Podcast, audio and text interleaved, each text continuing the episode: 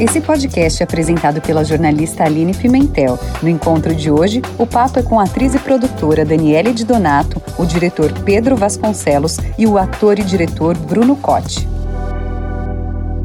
Olá, bem-vindos a mais um Arte de Ouvir. Esse é o terceiro episódio do podcast para quem gosta de arte, para quem quer saber mais sobre arte, para quem quer se inspirar.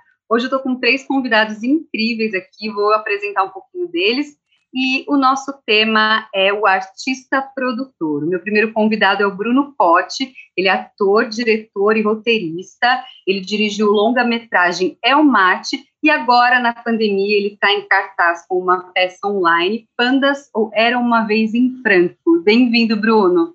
Obrigado, Aline. Obrigado pelo convite. Obrigado aos meus amigos que estão aqui. Prazer falar sempre enfim, a gente entrar nesse momento que a gente está vivendo tão inovador e delicado ao mesmo tempo, é bom papear entre os nossos. É isso aí. E a nossa segunda convidada é a atriz Dani de Donato. Ela escreveu, protagonizou e produziu a série Sheila de Charme.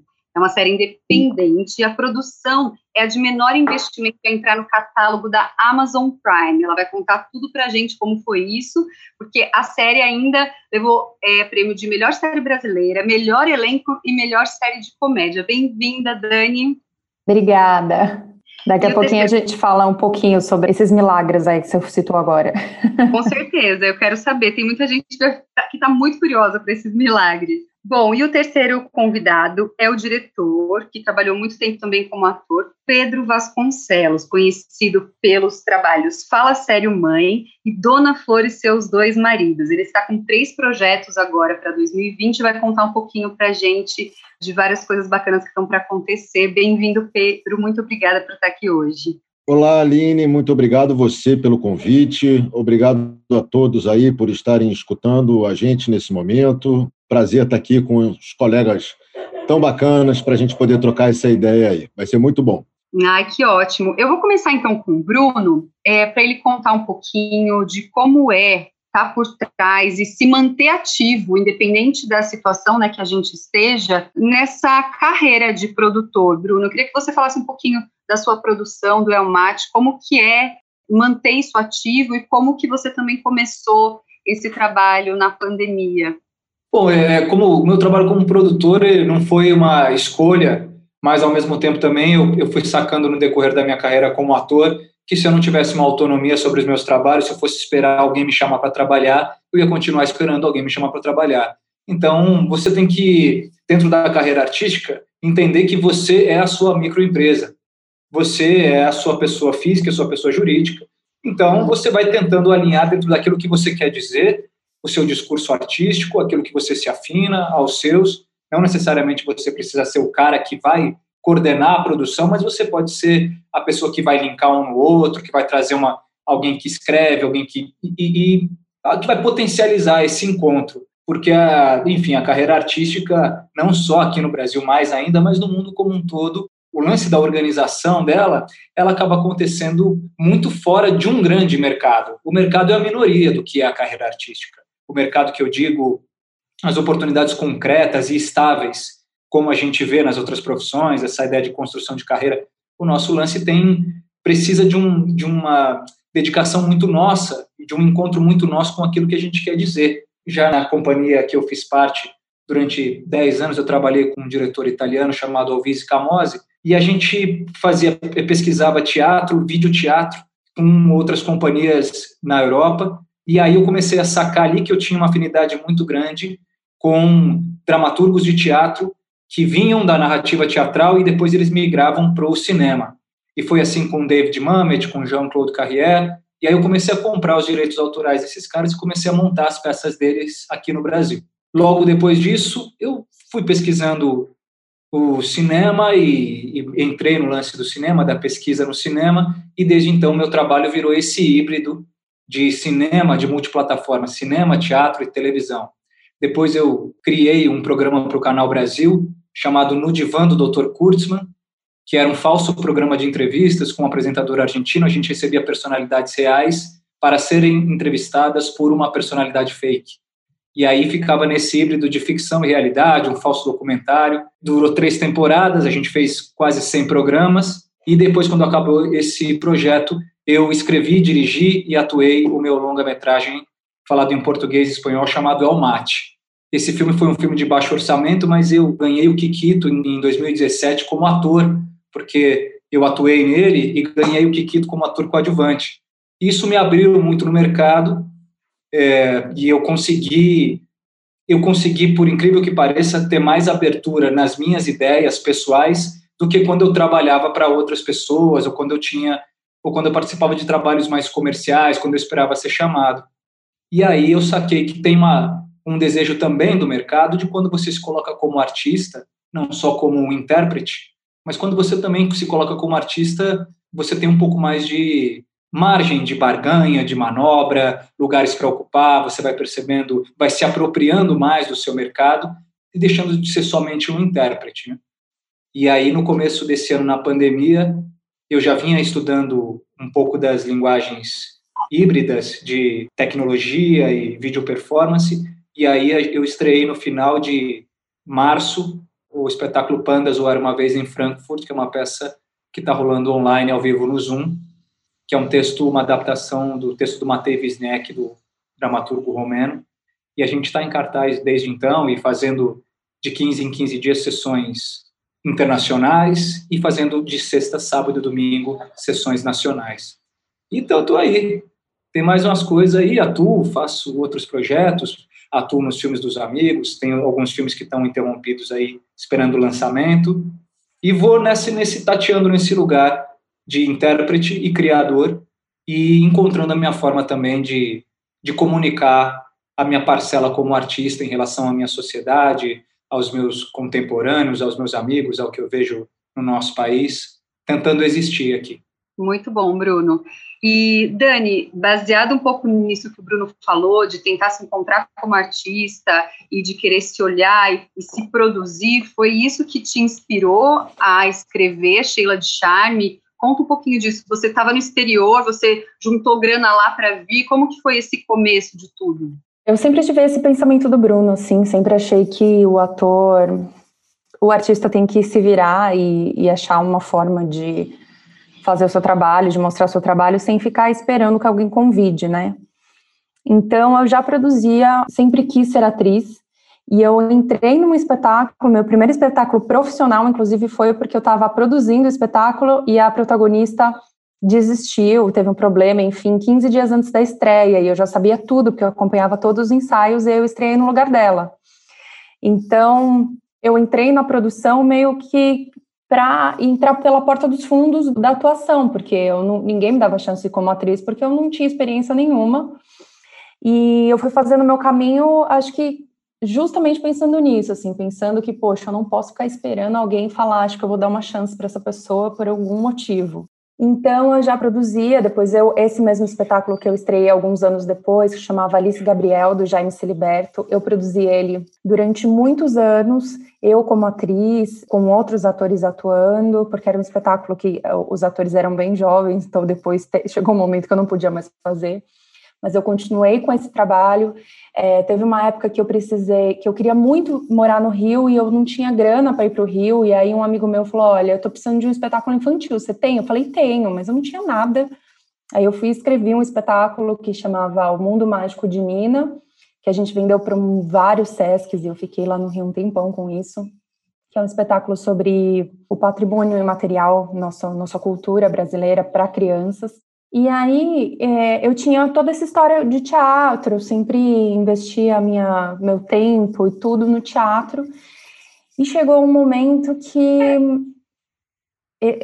a gente, como ator, né, eu, eu acho que todo mundo tem um pouco isso, assim, a gente tem uns, uns períodos que a gente fica sem trabalho, né, não sei se se vocês têm isso, assim, a gente tem, sei lá, início de ano, umas épocas assim que você fala, meu Deus, eu vou mudar de profissão, vou fazer outra coisa, porque isso aqui não tá rolando. E aí, é foi nesses desesperos que eu criei as coisas mais bacanas, assim. Então, eu sempre escrevi porque eu queria, é, por uma necessidade, mas eu gostava muito de escrever, e aí era sempre no meu limite que eu ia lá, escrevia e produzia e fazia um negócio acontecer.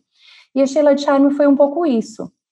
Porém, apesar de já ter feito televisão, enfim, cinema, essas coisas, eu nunca tinha feito produzindo. Peguei essa grana e falei, bom, ou eu posso fazer um espetáculo, ou eu posso fazer alguma coisa de vídeo, mas o quê? E aí eu comecei a pesquisar e ver que existia todo um mundo no YouTube, e aí eu queria me arriscar só fazendo uma cena, ou então fazendo uma coisa que seria eu e a câmera em casa, com um amigo que nem é da área. E aí esse amigo leu e falou, cara, eu acho que isso aqui pode ser uma coisa muito melhor. Aí eu apresentei esse projeto numa produtora, da primeira temporada foi a Naveia Filmes, que era uma galera de cinema que se juntava para fazer coisas, e que eles super gostaram do projeto e quiseram fazer. E aí a gente teve um, enfim, um período muito curto para gravar. Na segunda temporada também o pessoal da Naveia já não não estava produzindo. E aí eu convidei, eu, enfim, bati em várias portas antes que davam certo, mas não davam, davam certo, mas não davam, que tudo foi casando para no final eu ir para ser um menino filmes, é, que topou fazer também com esse orçamento. E fizemos esse milagre aí de conseguir produzir com uma verba muito pequena, que na primeira temporada a gente fez nove episódios de 10 a 15 minutos no máximo, com 8 mil reais. E na segunda temporada a gente fez seis episódios de 10 minutos com 9 mil reais. Rodrigo, é... só para a gente ter uma ideia, quando você fala esse, que esse valor é pequeno, quanto custa, é, você tem conhecimento disso, quanto custa uma produção de uma série de que seja equivalente? Você chegou a ter esses dados com você? Para você, você saber o tanto que é menos, assim. Não, se você for pensar na Amazon, é, 9 mil reais não dá nem para você escrever o projeto, né? Porque você não paga nem o roteirista para escrever o projeto para você, nem para escrever a Bíblia para você apresentar para a Amazon, né? Você não faz nem isso, assim, nem, nem, nem montar o projeto com 9 mil reais não dá. Dá e, enfim, é um, você joga lá para ver se alguém quer produzir com os milhões que seriam necessários para pagar uma equipe inteira, enfim. Mas a, a, falando assim da trajetória como seguindo essa linha aí do, do pensamento do que o Bruno estava falando, é, eu sempre produzi teatro, só que eu cheguei no momento que eu queria que mais pessoas vissem o meu trabalho. E eu tinha ensaiado um tempão, ficado em cartaz três meses só com uma peça, porque é muito caro também ficar em cartaz, né, lugar de teatro, enfim. E pouquíssima gente que eu queria que tivesse visto viu o espetáculo. Era, um teatro muito pequeno, não cabia muita gente, a gente ficou pouco tempo. E aí eu queria que o produtor de elenco, o cara que fosse me dar o próximo trabalho, visse. E essas pessoas não iam. A pessoa tinha que sair da casa dela para estar tá lá naquele horário, naquele dia. E não rolou, muita gente que eu queria que visse não viu. E aí eu comecei a me desanimar um pouco. Aí eu falei, putz, eu vou fazer uma coisa só para poder mandar para os produtores de elenco, só para poder mandar para fulano, só para fulano ver que, putz, eu tenho uma coisa nova de comédia para mostrar. E disso tudo foi virando uma série toda. E agora a gente já está na segunda temporada. E eu tive que me reinventar como atriz, que eu acho que é um pouco esse caminho aí. O que eu conhecia de vídeo era de todos os trabalhos que eu tinha feito como atriz, mas eu sempre fui muito curiosa. Então, por exemplo, eu fiz uma novela que eu fazia uma cena e assistia cinco. Então, eu observava todo o resto da produção, todo, todos os outros atores atuando, porque eu queria saber tudo que rolava lá. Então, eu ia aprendendo. E isso eu fui fazendo com todos os outros trabalhos. Então, quando eu peguei para produzir essa série, eu já tinha um monte de. Eu tinha todo o know-how do teatro e me adaptei para as coisas do vídeo. E, eu, e, a, e a série foi feita inicialmente para o YouTube, porque eu nem imaginava que existia um mercado que fosse essa que, dessa coisa independente que fosse para algum outro lugar que não fosse YouTube. E YouTube é um lugar meio que as coisas ficam meio perdidas, tem de tudo lá. E aí a gente foi para um festival e eu descobri nesse festival que tinha uma qualidade naquele trabalho e que interessava muito como conteúdo para grandes para grandes streamings. Então a gente está na Amazon, está em outros também, na Vivo Play, na Loki. E é muito bacana que eles estão abrindo esse espaço para séries pequenas também, né? Então eu me achei nesse lugar meio sem querer, é, pesquisando, enfim, assistindo coisa de YouTube para entender o que, que rolava lá. Vi muita coisa que eu gostava, muita coisa que eu achava muito amadora, muito ruim, de gente que nem é do audiovisual. E aí me achei lá nessa linguagem da série. Muito interessante. Eu vi que saiu uma matéria também falando o quanto você inspira outras mulheres a estar à frente disso. Deve ser muito gratificante para você chegar nesse lugar hoje e poder olhar, né, para isso. É, a gente saiu na Exame, é, e aí depois a gente saiu no UOL também falando sobre isso, e eu recebi tanta mensagem de artista de tudo que é canto do Brasil. Foi uma coisa tão inesperada e tão boa para mim que já valeu. É, o investimento talvez não tenha voltado financeiramente, mas. A gente vai falar é, disso, eu quero perguntar disso mesmo, dessa parte de monetização, do, de como funciona. Mas eu queria ouvir um pouquinho do Pedro antes da gente voltar nesse assunto. Pedro, até estar à frente de um projeto como Dona Flor e seus dois maridos, teve muito perrengue também? Conta um pouco pra gente. Olha, então, Aline, eu estava aqui escutando a história dos dois convidados e estava muito encantado de ouvir a história deles dois, do Bruno e da Dani, e babando assim na história deles, porque é muito parecida com, com a minha história. Na verdade, eu comecei a produzir meus trabalhos próprios em 1993. Era uma época que não tinha internet, não tinha TV a cabo, não tinha canal de streaming, não tinha nada tinha cinema, muito pouco, muito pouco, tinha teatro é, e televisão, alguns canais. Na verdade, nem cinema tinha na época que a gente tinha acabado de viver o plano Collor, então era uma época que você fazer um filme era uma aventura muito distante assim da nossa vida. Mas, enfim, comecei a produzir espetáculos de teatro naquela época, porque também queria uma, um lugar como ator que não dava para ficar esperando e aguardando os convites serem feitos, então resolvi dar um jeito de me convidar a trabalhar é, e de criar projetos que eu gostasse, que eu ficasse muito feliz participando deles. E foi assim que eu comecei a trabalhar como produtor e imediatamente como diretor. Na verdade, veio junto isso. É, então, até porque eu tinha 19 anos de idade na época, e acredito que ninguém ia querer produzir um espetáculo de um garoto de 19 anos de idade e tal, mas eu queria ver se eu trabalhava uma linguagem que se aproximasse mais daquela turma que era mais jovem, em 1993, 94, que não tinha acesso a muitos espetáculos voltados para eles. Na verdade, os espetáculos ou eram infantis ou eram adultos e, e distantes. Existia um vácuo de comunicação teatral para aquele público específico naquela época.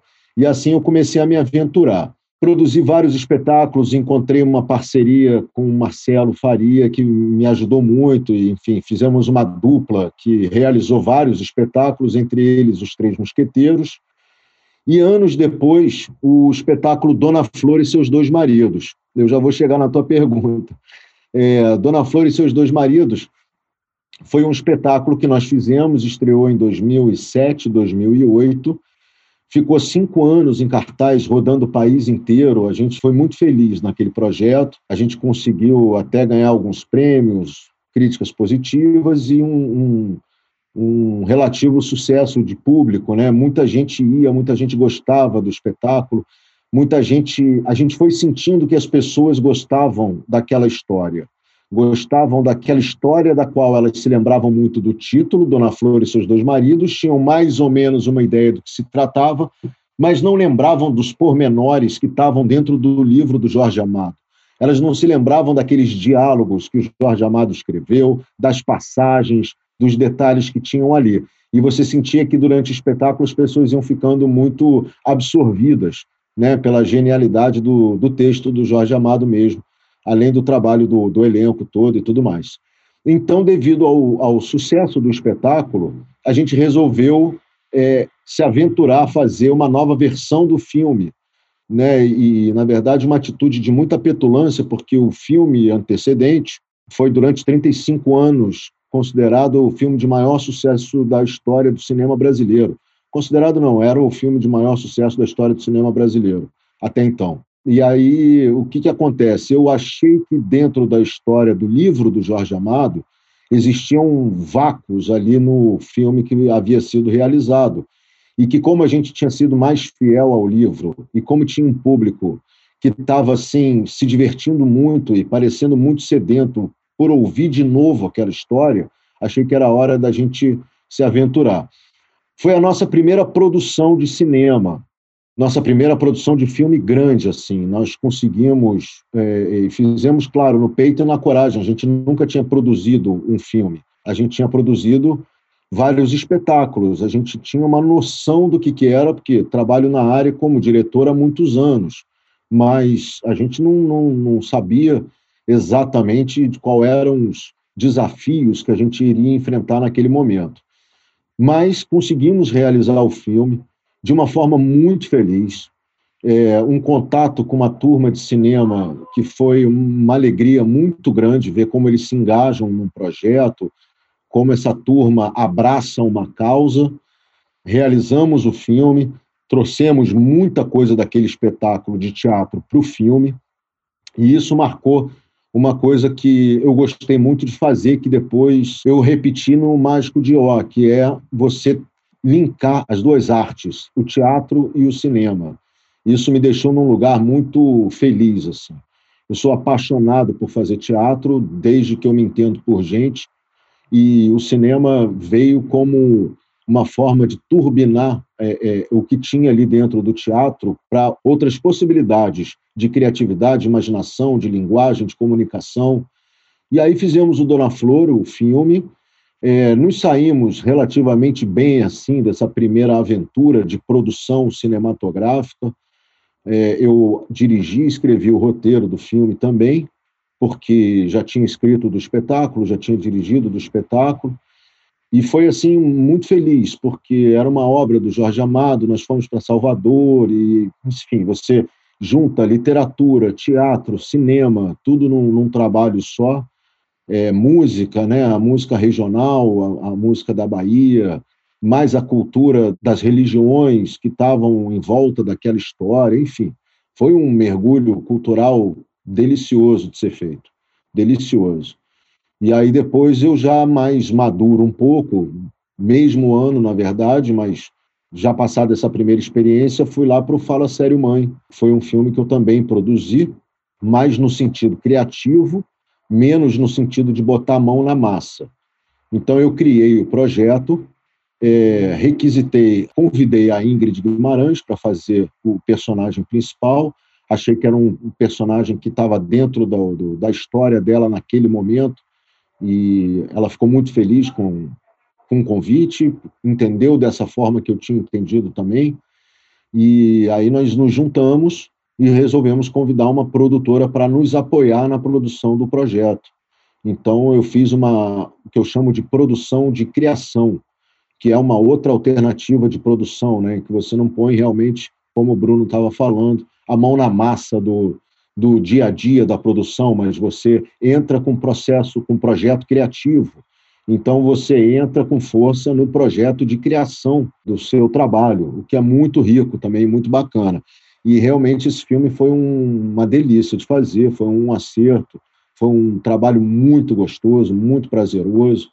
E é o que o Bruno estava falando. Na verdade, você tem o domínio da produção do projeto, você tem uma autonomia né, de se posicionar como artista em todos os meios é, é, da produção, né, na, na, escolha da equipe, no roteiro, é, enfim, de todas as formas, claro, sendo sempre muito generoso, muito consciente, é, abrindo espaço, é, sendo inteligente né, para escutar as pessoas que estão à sua volta, porque todo mundo tem alguma coisa para te ensinar em todos os processos, você vai sempre aprender se souber ouvir.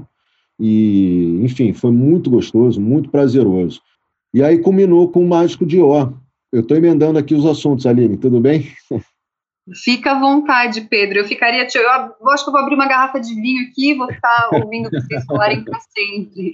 Olha, com certeza, tanto eu, que sou uma apaixonada pelo teatro, os nossos ouvintes também são. Então, é, a gente também está aprendendo muito aqui com as experiências de vocês. Está com você, fica à vontade. Legal, cara. A história do Mágico de Oz é uma história muito bonita. Assim, é, foi, eu considero uma história daqueles momentos divinos, assim, que com certeza o Bruno e a Dani passaram por isso também, quando você acha um caminho bonito, assim, de estrada, de, de caminhar, né?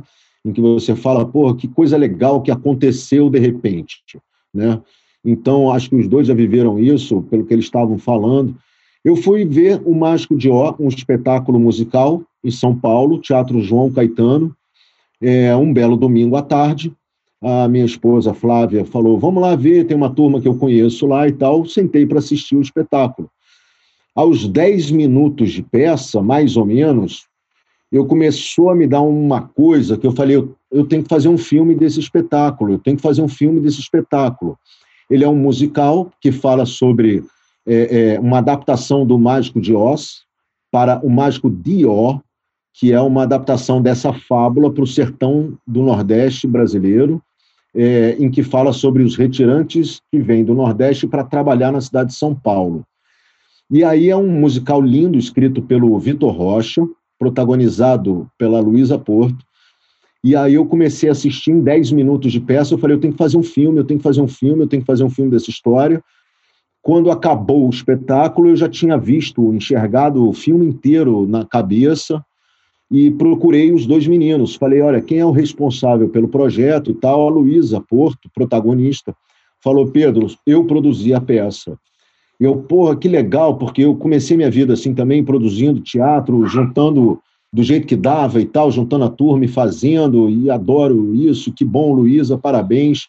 E o texto é do Vitor, e, pô, gente, eu quero fazer um filme desse projeto de vocês. Aí eles, como assim e tal? Eu falei, ó, vou fazer um filme e levar exatamente a peça para o sertão nordestino e vamos filmar. Aí eles acharam que eu era meio maluco e tal, acharam que era papo de, de, de doido, né? Mas como vai fazer e tal? Enfim, peguei recursos próprios, não, não tem investimento de empresa, de setor governamental, não tem investimento de ninguém. Eu peguei todos os recursos que eu tinha, na verdade. Em dois meses depois de eu ter assistido o espetáculo, nós estávamos em Cabaceiras, na Paraíba, que é conhecida como a Hollywood nordestina, filmando, dando primeiro ação naquele musical, lá na, no Lagedo do Pai Mateus, que é um lugar maravilhoso, incrível, cenário que eu não conhecia e passei a conhecer nesse filme. E aí filmamos lá no, no sertão da Paraíba, lá em Cabaceiras, fizemos o filme, exatamente como ele estava escrito no teatro, com o mesmo figurino, mesma produção de arte, tudo exatamente como era no teatro, eu só transpus para outras locações, me espalhei ali pelas locações de, da cidade de Cabaceiras. E depois rodamos mais três dias na cidade de São Paulo. Toda a equipe que fez parte do espetáculo fez parte do filme, todo mundo. Então ele agora está em finalização. O diretor musical, Marco França, que é do espetáculo, também está fazendo a produção musical do filme. A gente está em fase de finalização e foi assim, um projeto, cara, foi um sonho, foi um sonho pegar uma peça de teatro, levar para o sertão brasileiro, para o sertão nordestino e poder fazer o contar essa história que me tocou de forma tão profunda através da linguagem cinematográfica. Foi assim, fazer com recursos próprios, que me deu uma liberdade de trabalhar, porque eu acho que nenhum produtor, nenhum ninguém aceitaria pegar o texto do teatro e transpor diretamente para o cinema. É, e com os atores do teatro todos, e daquele jeito que era. Então, é um filme em homenagem a um espetáculo teatral, né, é, é, em homenagem à raiz da nossa cultura, da cultura nordestina, do cordel. texto do Vitor Rocha é um negócio maravilhoso, assim, as músicas. É um musical, na verdade, um, dos primeiros musicais aí da, da, das últimas décadas, né, feitos no cinema brasileiro, que se passa todo no sertão nordestino e um final que se passa na cidade de São Paulo. Fizemos com uma equipe mínima, mínima, mínima, fizemos no peito e na raça. Eu falei, pô, se eu produzo teatro sem dinheiro, né, a gente consegue juntando turma e todo mundo querendo, se, se forçando a um propósito, se propondo a, a, a, realizar um objetivo a gente consegue fazer no teatro, por que, que o cinema também não pode ter essa pegada, esse, esse, essa forma de ser produzido? Por que, que só com milhões e milhões a gente consegue realizar um filme? Então, achei que era uma boa briga. E o filme, eu sou suspeito para falar, claro, mas o filme é lindo, é um negócio emocionante e feito exatamente do mesmo jeito que eu produzir meus espetáculos de teatro. Recomendo a todos os artistas que se tornem empreendedores culturais. É, não é à toa que a gente se torna empreendedor cultural, é porque a arte nasceu dessa forma. Né? O início do teatro, o início do cinema, o início da própria televisão, na verdade, sempre contou com artistas empreendedores. Então, eu acho que vale a pena, você abre milhões de caminhos e possibilidades que você jamais sonhou que pudessem existir. Parabéns para a Dani, pelo Bruno aí, pelo caminho que eles estão trilhando, pelos projetos que eles fizeram. Fiquei realmente muito encantado aqui ouvindo a história de vocês e parabéns porque eu sei que não é fácil, mas é um caminho que vale a pena. Muito interessante. Eu só, desculpa, Aline, só fazer um parênteses, falar, porque eu vi no, no, se eu não me engano, no Teatro Clara Nunes, eu vi o D'Artagnan, Pedro. Você viu, cara? Ah, fiquei, que legal. cara, eu fiquei chapado, cara, quando porque daí, daí eu vim a descobrir que o projeto era de vocês. E eu vi, cara, e, e eu, eu já tinha começado a estudar teatro, que eu era moleque, tinha uns, uns 16 anos, assim. Aí, uhum. cara, eu fiquei vidrado, cara. Eu falei, cara, eu quero ser esses caras aí. Que maneiro. Que era é, peça cara. jovem, né, cara? É, era, é, não tinha, não tinha, assim, tinha o Vladimir Capella aqui em São Paulo que fazia umas coisas para jovem, mas uhum. era, porque a gente perde muito, né? Você tem um teatro infantil no Brasil muito potente, e de é. repente o teatro adulto se perde. Esse público inteiro potente de teatro infantil nunca mais volta ao teatro porque não tem esse teatro de acesso entre o infantil e o adulto. 90% da plateia nunca tinha ido ao teatro. As pessoas que iam lá, 90% nunca tinham pisado num teatro, 10% era adulto. A gente conseguiu fazer, através de entrevistas e conversas, ter esse entendimento. As pessoas, eu nunca tinha ido ao teatro, ou quando eu fui, eu era criança e depois eu nunca mais fui e tal. E foi assim quando a gente realmente chegou numa linguagem de, pô, é isso aqui que acho que a garotada gostaria de assistir e tal e foi um ponto de virada na minha vida quando realmente o trabalho como diretor saltou, como produtor saltou. Cara, que honra você ter ido lá, que honra você ter, ter estado lá. Feliz, e, velho, de te escutar aqui. Que demais, que, que demais a vida fazer esses encontros malucos, né? Que legal, Bruno, que, que é. barato que você está trilhando um caminho tão bonito agora, tão bacana.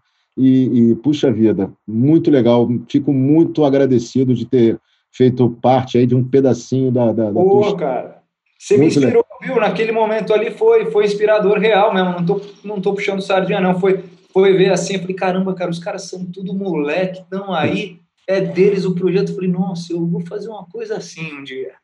É isso aí. que, que legal, que honra. Desculpa, Aline. Que bom, Desculpa. que bom poder proporcionar esse encontro também. E muito legal também, Pedro, que você é, manteve o elenco do teatro para o cinema. Eu acho que isso é uma coisa que não, a gente não, não vê em muitas produções. E você também falou de uma coisa, do investimento por recursos próprios. Eu queria entrar um pouco nesse assunto com vocês. O que, que vocês acham que é o desafio atual dessas produções, né? Que a palavra é monetização no, no virtual. Como que vocês têm trabalhado isso? De onde vocês estão tendo investimentos? Ou vocês pegam investimentos de outros trabalhos, guardam grana e investem em outras coisas? Como tem sido esse retorno? Eu queria falar com vocês um pouco dessa parte uh, de negócios mesmo. Como vocês fazem esse investimento? Como vocês olham para isso? Dani, começa, por favor. Eu investi pensando que eu não teria o retorno exatamente desse produto, né? Porque eu fiz a série sem pensar em ter o retorno direto é, financeiro, mas eu queria é, mostrar o meu trabalho e, através disso, ter outros trabalhos de onde viesse esse retorno. Mas a, eu, depois eu entendi que existia um mercado e aí a gente entrou nos streamings. Então, hoje, por exemplo, a Sheila Charme está em streaming na Argentina, a gente está em negociação com a Rússia, a gente tem alguns outros streamings aqui no Brasil que a gente está disponível, inclusive a segunda temporada já. Mas Cara, eu o retorno assim é muito pequeno. Mas o Dani, conta pra gente como que funciona, por exemplo, essa parte. A Amazon compra o produto ou vocês ganham mais ou menos como é o YouTube, dependendo dos acessos? Sim, depende dos acessos. A gente tem Existem dois modelos de, de venda em streaming, né? Um é aquele, por exemplo, a gente está no Now da NET.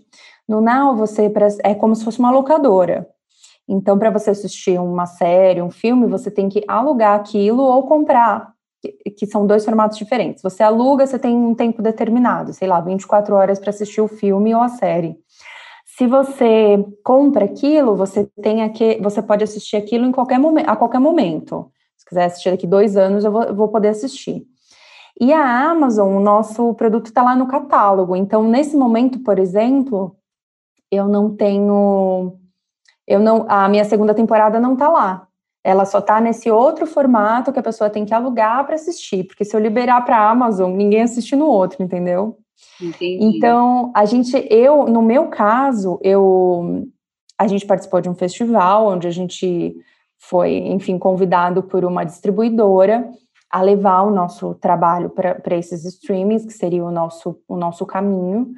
Então a gente tem uma, uma divisão com eles. Eles fazem tudo, eles, enfim, entram em contato com todos os streamings que aceitam série e eles fazem todos os trâmites, eles colocam no formato que precisa, que precisa de um monte de ajuste para cada streaming, eles fazem tudo, mas a gente tem uma porcentagem, eles têm uma porcentagem, a gente tem outra. Então acaba que a remuneração é sempre através de cada view e cada view a gente tem essa divisão com a, a distribuidora também. No meu caso, eu não sei se se, enfim, nem sei se é possível fazer essa ponte com esses streamings sem um, um intermediário as pessoas não têm muito acesso a esse tipo de informação, né? O Bruno, na peça, por exemplo, como que vocês fazem? Vocês já têm um valor que vocês fecham para, por exemplo, pagar o que os atores ganham, ou tudo depende do, do mês? Como que funciona a monetização de vocês também nesse esquema?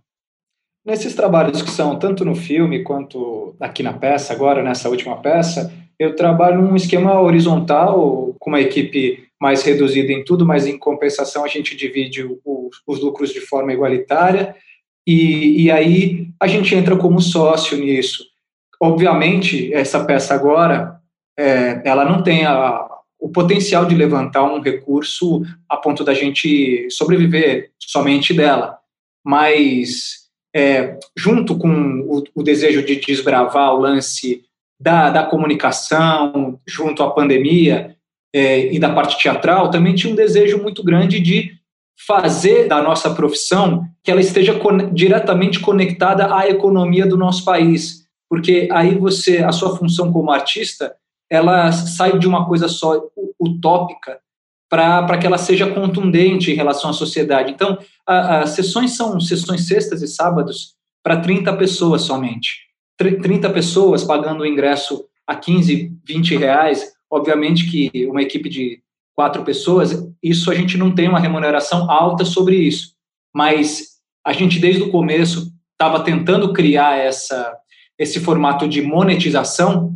mesmo que ele não funcione, mas para entrar em cartaz e falar, olha, a gente tem aqui um espetáculo, é, a gente tá, deseja fazer com que a economia também se transforme a partir disso. No primeiro mês de temporada, como o teatro online ele ainda não tem tantos adeptos, não só pela linguagem, mas também pela própria ferramenta em si. A tecnologia ela é muito presente na nossa sociedade, mas o Brasil é um país gigantesco e ainda é, a tecnologia não está tão acessível, embora a gente pense que está. Então não tem como você ter um grande público. E aí, o, mas o que eu fiz foi a gente converteu o nosso primeiro mês de temporada para o fundo Marlene Collet, e a gente fez uma doação desses primeiros ingressos, desse primeiro mês de temporada, para esse fundo, onde técnicos de teatro que estavam desempregados e ganhavam por diária, eram freelancers, foram ajudados. Então, dessa forma, eu consegui não só fazer, criar uma abertura para essa linguagem, mas, ao mesmo tempo, também formar um público e que a formação desse público ainda tivesse condicionada a uma grana que poderia ir para essa galera que efetivamente estaria no teatro físico, como é, contra-regras, é, figurinistas, pessoas que não têm carteira assinada, mas que pudessem receber essa grana. E, e em um mês a gente levantou algo parecido a R$ 2.500. E foi muito satisfatório ver que do teatro que é uma coisa até um pouco marginalizada às vezes, principalmente pelo governo atual, que, a, que acaba achatando a nossa cultura e vem achatando cada vez mais as ferramentas de política pública, e que você consegue verificar que ainda é possível não só é, criar uma ferramenta de comunicação com o público que está carente por conta do isolamento e deseja manter conexão, mas ainda tudo desviar essa grana para quem de repente não está conseguindo enfim, é, existir nesse momento. Então, muita gente até pensou, não, vamos fazer é, de graça. E eu falei, podemos até fazer sessões gratuitas, mas vamos estabelecer que é importante vincular a monetização ao, ao nosso processo artístico, porque essa é a única forma da nossa arte ela ser inserida na sociedade como uma, um órgão principal e não somente como um apêndice de qualquer coisa, sabe?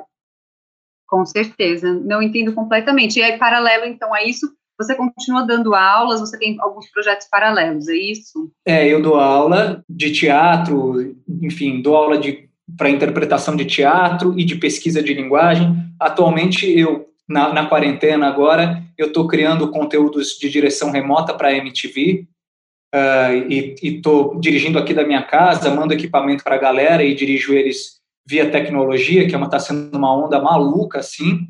E, mas eu, eu, antes de da pandemia começar, eu, eu ia estrear um espetáculo no Teatro Municipal como ator. A estreia ficou para 15 dias depois da pandemia. Começou a pandemia, eu estrear dali a 15 dias. Então a gente teve que ficar interrompido.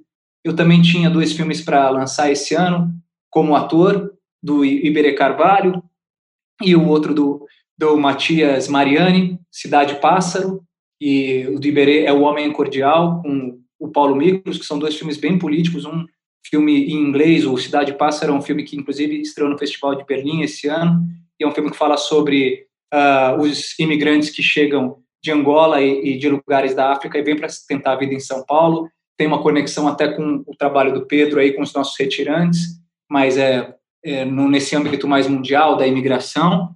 E, e, o filme do Iberê é um filme político que fala sobre a violência nas redes sociais atuais e como com a polarização política. Esses filmes eram para ser lançados agora, em agosto, ambos no cinema, e eles foram é, passados para o ano que vem. Então eu fiquei eu fico passeando nessa coisa como ator de projetos como esses e levantando os meus e tentando criar as ferramentas para a produção. Eu também estava escrevendo o meu filme novo chamado Rosário, que vai ser filmado na cidade de Rosário, que é um drama também baixo orçamento, somente dois atores, e, e já já estava é, participando das reuniões do fundo setorial porque tinha sido contemplado com essa bolsa, e mas a bolsa foi cancelada. Então eu remanejei, me reorganizei. Uma coisa que eu acho importante a gente falar é que a sociedade está em isolamento e instabilidade social, mas o ator e o artista, o diretor, o músico, a gente vive essa instabilidade desde que optou essa profissão. Então a gente está aqui, toma uns capote, levanta, vai, tenta fazer outra coisa. E se o bicho pegar, eu vou vender o que tiver que vender, vou sair aqui, vou fazer comida, vou fazer o que for, porque mais importante de, de ser um artista que está no palco é você encarar a vida de forma artística. Acho que nenhum artista deixou de passar por isso, né? De ter que se reinventar o tempo todo. Então, talvez nesse momento a gente já esteja mais preparado para viver essa pandemia. E aí eu pergunto para o Pedro, diante disso, Pedro, que eles disseram, você com a experiência que você tem, como você enxerga daqui para frente relacionado a um artista, produtor que está aí tendo que se virar e se bancar e se produzir com esse lance de baixo custo? Como que você enxerga isso? Cara, é, a gente pode enxergar de duas formas, como tudo na vida. É, a coisa, a forma mais fácil de você enxergar hoje isso é assim: o mundo acabou, está tudo quebrado e eu estou sem alternativa. Essa é a forma mais fácil porque é uma realidade exposta na cara da gente o, o dia inteiro, todo dia e tal. É, e, e a outra forma da gente enxergar é a forma que destacou muita gente desde que o mundo é mundo, que é, ao mesmo tempo que não tenho, não tenho nada nesse momento, eu tenho tudo.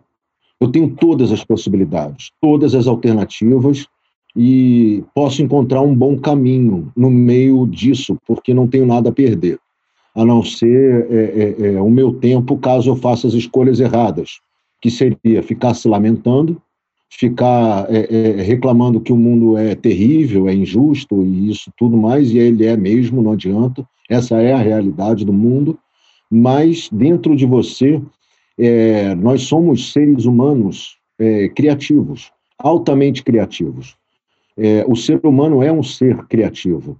Né? Nós estamos falando de uma ferramenta que foi criada por uma pessoa, o tal do, do, do POD, né? Nós temos a internet, nós temos um telefone, nós temos um avião que foi inventado, nós temos uma cadeira para sentar que foi inventada por alguém, nós temos uma mesa que foi criada por uma pessoa, nós temos talheres que foram criados, aparelhagem de jardinagem que foi criada, agricultura que foi criada. O mundo é, é um reflexo de todas as criações humanas, todas. Então basta você botar a sua criatividade para funcionar porque a grande riqueza de um artista ou de qualquer ser humano está na sua capacidade, no seu potencial de criação. Você vai criar uma solução para você. Você vai criar uma alternativa. É, pode parecer um caminho mais difícil ou até mais utópico no início, mas se você batalhar e botar sua cabecinha para funcionar, com certeza você encontra novos caminhos. Na minha época, por exemplo, quando eu estava começando a minha história e tal, a gente não tinha internet, a gente não tinha streaming, a gente não tinha cinema, a gente não tinha nada. Não tinha nada. Tinha teatro e dois, três canais de televisão. Era, era o que tínhamos. Não é possível que hoje em dia, com todos os recursos que nós temos disponíveis, a gente vai achar um bom caminho. Eu acho que basta a gente botar a nossa cabeça para funcionar. E ainda mais nós que somos do setor criativo, do setor de criação, é nossa obrigação criar alternativas de resistência, de subsistência, de exposição do nosso trabalho. Eu acho que o fato, inclusive, do que o Bruno colocou, do, do, das dificuldades impostas pelos governos, é, nos dá uma outra grande oportunidade, uma grande oportunidade da gente ainda ser mais autônomo possível, da gente ainda ser mais independente, da gente encontrar diversos outros caminhos que nos possibilitem produzir, criar e, e conseguir gerar recursos e, e, gerar formas de expor é, é, o nosso pensamento, a nossa arte. Por quê? Todo ser humano é um ser humano artístico, todo.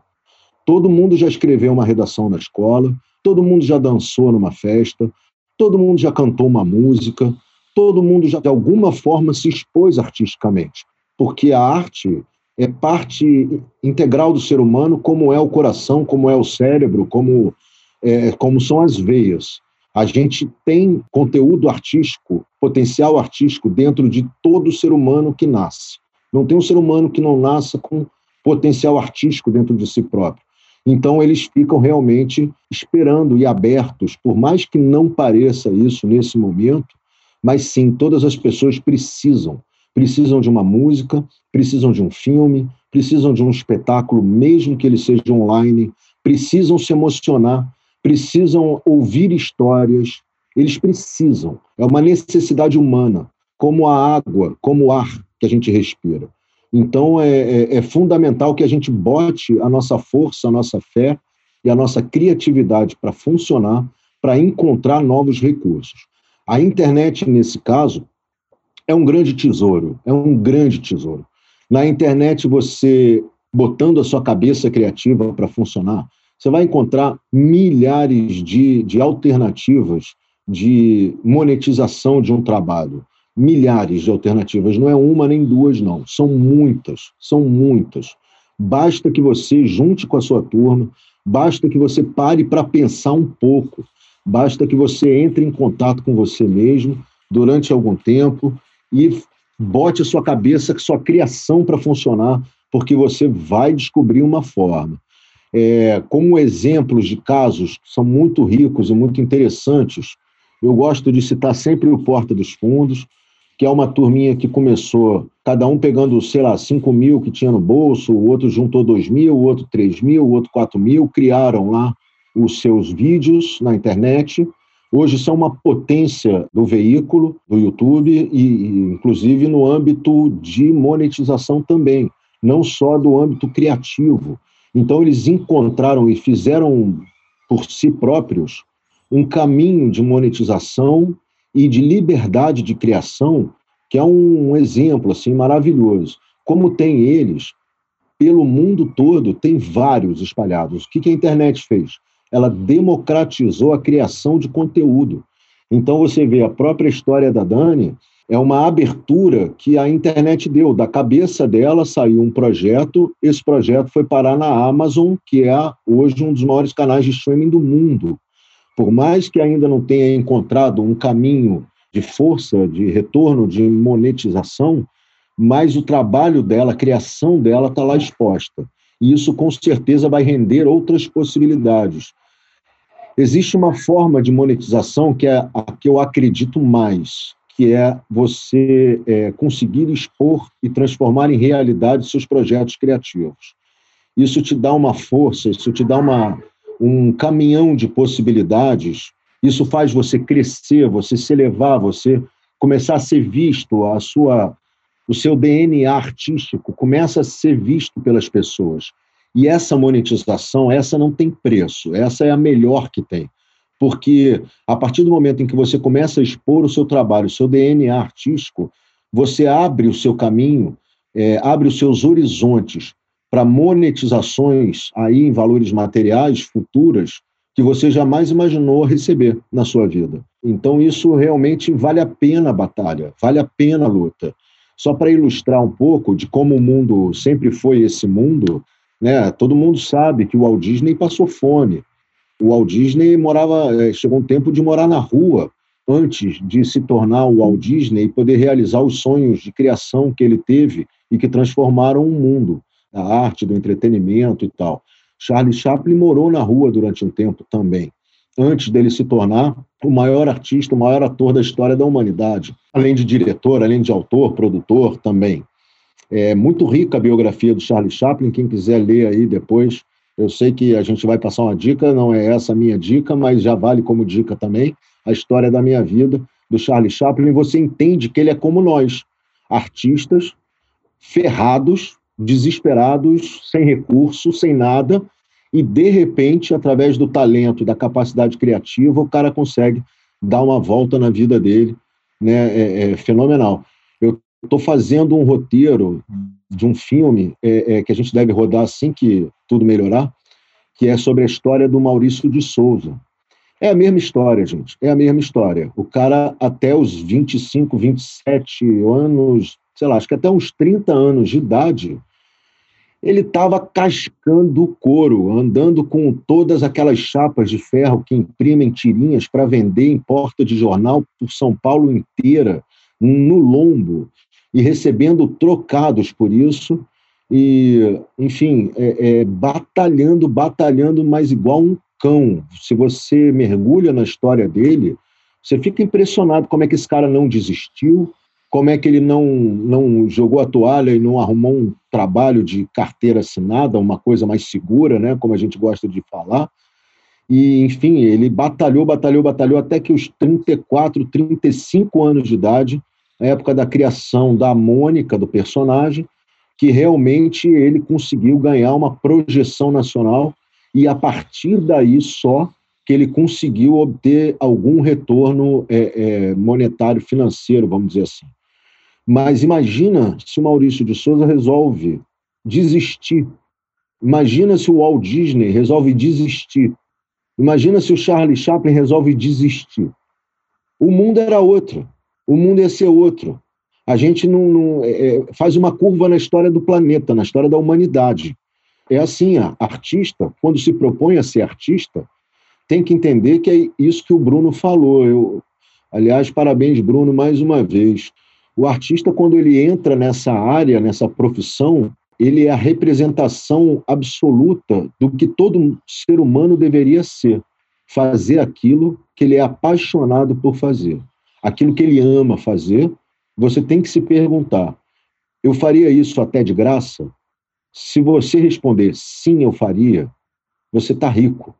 Você está rico para o resto da sua vida. Porque você vai se encher de amor, de saúde, de felicidade, porque você vai estar fazendo aquilo que você ama de verdade. E, claro, a monetização financeira é uma consequência do seu processo criativo dentro do trabalho que você realiza e que você ama. Ela é só uma consequência. Ela não é um objetivo, não pode ser um objetivo de jeito nenhum, de jeito nenhum, porque senão você está morto, você está acabado. Ela tem que ser uma consequência de um trabalho que você ama. E como é que você faz para você poder monetizar financeiramente fazendo aquilo que você ama? Pensando da seguinte forma: quanto mais eu doar para as pessoas, quanto mais eu der do meu talento, do meu trabalho, da minha capacidade criativa, maiores as chances de eu ter algum retorno financeiro no caso.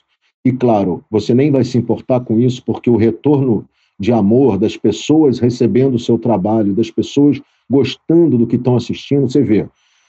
Tudo que eu ganhei financeiramente nos Três Mosqueteiros, sinceramente, vale pouco perto de escutar o Bruno chegar para mim e falar, cara, eu vi a sua peça e aquilo me marcou. É lógico, mexe com a emoção da gente, mexe com o coração da gente, isso é muito maior. Eu posso morrer feliz por ter escutado uma coisa dessa e não vou levar dinheiro nenhum para meu caixão. É, mas vou levar um bando de. de vou levar um, um coração preenchido de amor para onde eu for, por ter me doado, trabalhado, esgarçado de trabalho naquela época Levantar aquele projeto foi muito trabalhoso, muito difícil. A gente se doou muito, todos nós, com muito respeito a quem iria nos assistir.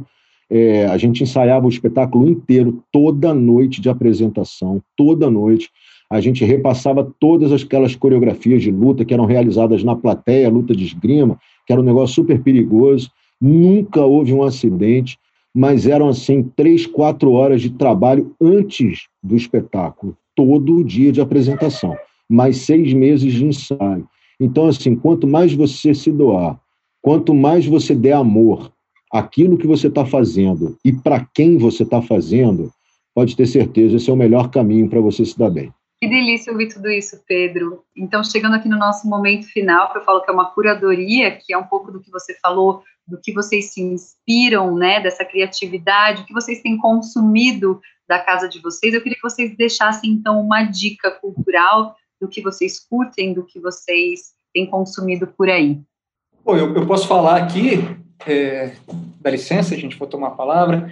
Eu, eu, duas coisas aqui que, eu, que me marcaram na pandemia.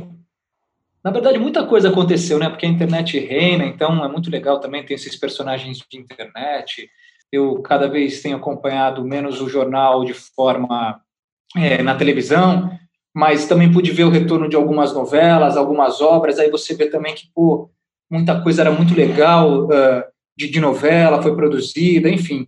Porém, duas coisas que eu acho que são bem relevantes. Eu vi uma série na Globoplay chamada Kidding, com Jim Carrey, que é uma série que aborda temas muito profundos, muito profundos, de, de, de uma forma muito inovadora, quando ela não diferencia o que é de adulto, de criança, o que é sofrimento, o que é felicidade, o que é alegria, é uma desmistificação desse mundo do adulto e das dores e amores e da nossa sexualidade, e da nossa frustração, da nossa depressão. Ele faz ali um manipulador de boneco infantil que quer apresentar a vida real para as crianças. Eu achei muito bonito. É do Michel Gondry, a direção, e tem uma concepção, acima de tudo, da escrita do roteiro, assim, que me marcou, não só na, na linguagem visual, mas como ele apresenta. Acho que a gente está vivendo uma transição também de assuntos como esse na sociedade. E a outra coisa é a live da Mônica Salmazo, onde ela tem recebido grandes músicos, grandes músicos e pessoas de uma relevância, de uma poesia, coisas, dois instrumentos, às vezes um violonista, às vezes um cavaquinho, instrumentos de corda, de sopro, e ela na casa dela, canta e, e esse músico acompanha ela e, cara, é, é, um deleite, é um deleite, é, é, muito simples e na simplicidade se faz extremamente grandioso, poético, potente e tá aí é de graça. Então, essas são as minhas duas dicas. Ótimo. E para você, Dani, o que, que tem te inspirado nessa quarentena? Pois é, acho que a quarentena dividiu as pessoas entre pessoas que estão com muito tempo de sobra por causa dela e pessoas que ficaram sem tempo nenhum por causa dela. Eu toda sem tempo nenhum por causa dela, porque eu tenho filho, né? E o isolamento, assim, você ficar sozinho com uma criança é um negócio muito maluco, né? Porque você percebe que você precisa de pessoas o tempo todo. E o que que isso gerou em mim? Isso gerou uma angústia em mim, porque eu já não podia, eu não consigo assistir filme, eu não consigo assistir série, essas coisas, porque por esse pouco tempo que eu tenho, então, eu descobri todo um mundo de podcasts e, e tudo que é, que é auditivo para mim tem me, tem me pegado muito nesses últimos quatro meses, cinco meses aí, porque eu posso ouvir fazendo outras coisas, estando com ele, enfim. fazendo as outras coisas que me consomem tempo também. Tem um artista que eu gosto muito, que eu acompanho ele há bastante tempo, que ele chama Kleber Albuquerque. Ele é músico, ele é compositor, e ele tem muitos discos, ele está lançando agora um que se chama Os Antidepressivos Vão Parar de Funcionar. Ele tem, assim, eu conto a história da minha vida, cada disco dele que eu ouço eu lembro de uma época da vida, porque eu acompanho ele há muito tempo. Ele escreve músicas visuais, eu diria. Eu gosto muito do jeito que ele vê o mundo e que ele transcreve para as letras dele. Então, ele está em todas as plataformas aí, Spotify, etc. Além de estar vendendo o CD dele, que eu sempre faço questão de comprar o CD físico, que eu ainda sou dessas pessoas. E aí fica a dica para vocês, Kleber Albuquerque com K. Kleber com K. Tá bom? Muito bom. E para quem está ouvindo a gente, todas essas dicas vão estar no nosso Instagram, que é o arroba arte de ouvir pode. Então, a gente vai colocar lá também essas dicas que o pessoal está dando aqui. Pedro, e qual que é a sua dica? Então, você já deu várias, mas eu, a sua especial da quarentena. Cara, a minha especial da quarentena foi o seguinte: é uma série que me marcou muito, que me deixou muito tocado, que está na Amazon, se eu não me engano, chama Modern Love. Modern Love.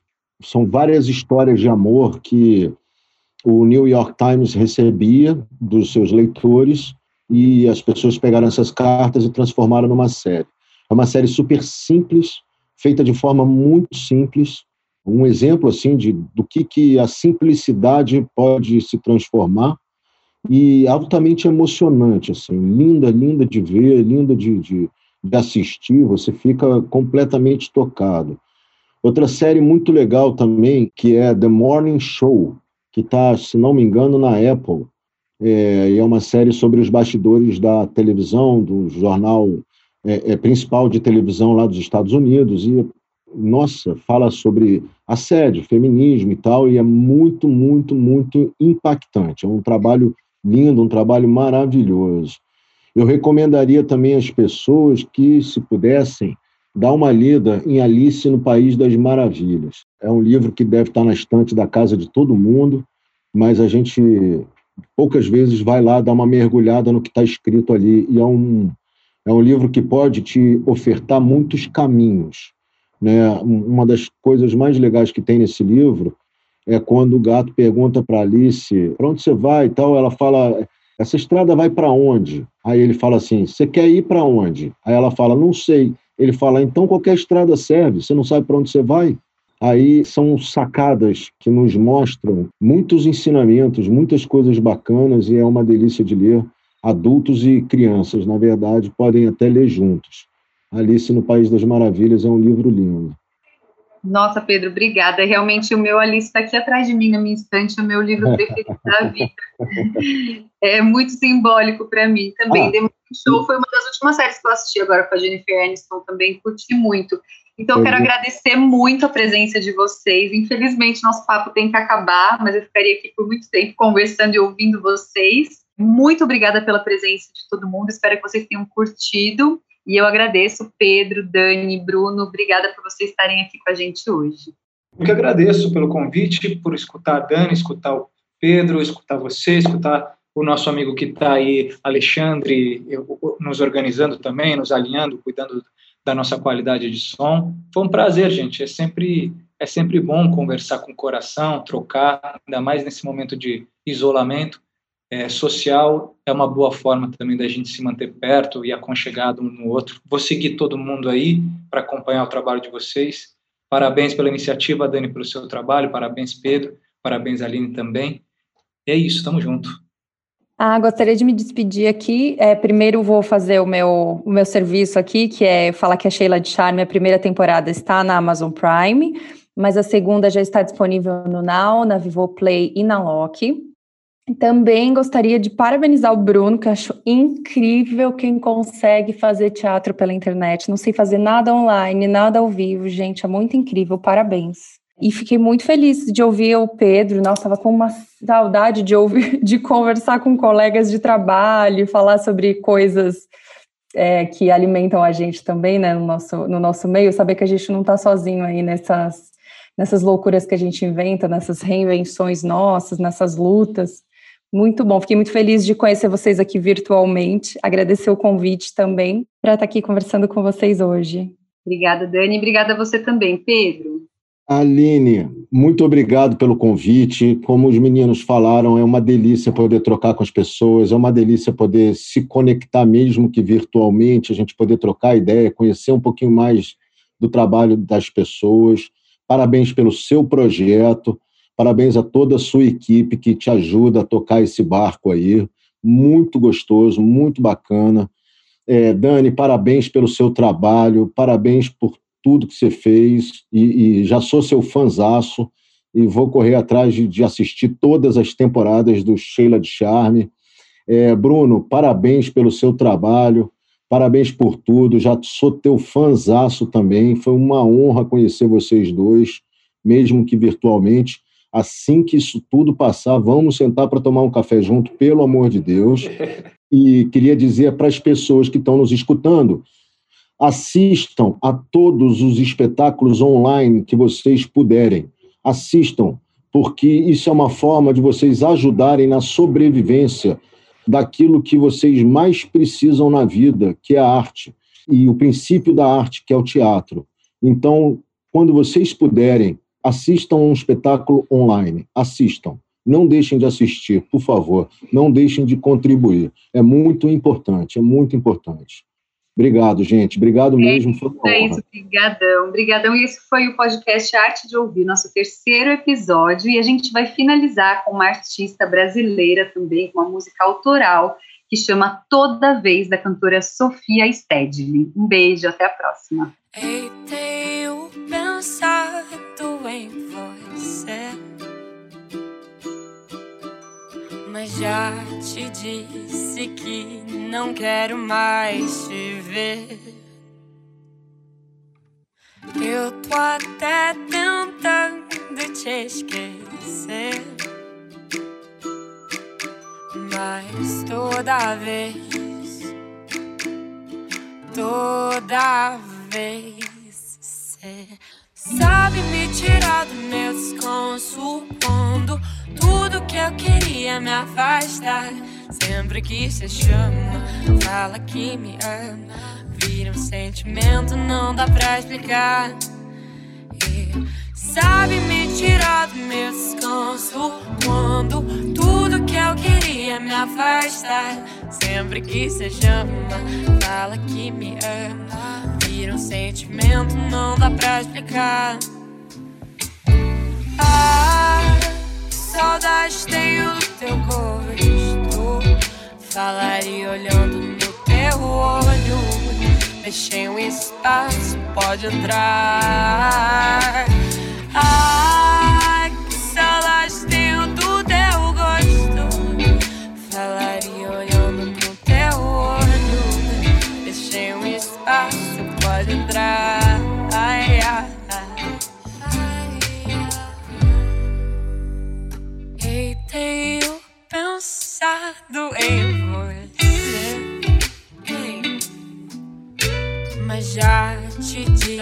disse que não quero mais te ver. Eu tô até tentando te esquecer. Mas toda vez, toda vez, sabe me tirar do meu descanso quando tudo que eu queria me afastar. Sempre que cê chama, fala que me ama. Vira um sentimento, não dá pra explicar. E sabe me tirar do meu descanso quando tudo que eu queria me afastar. Sempre que cê chama, fala que me ama. Vira um sentimento, não dá pra explicar. E, ah, que saudade tenho do teu corpo Falaria olhando no teu olho. Deixei um espaço, você pode entrar. Ai, que saudade tenho do teu gosto. Falaria olhando no teu olho. Deixei um espaço, você pode entrar. Ai, ai, ai. ai.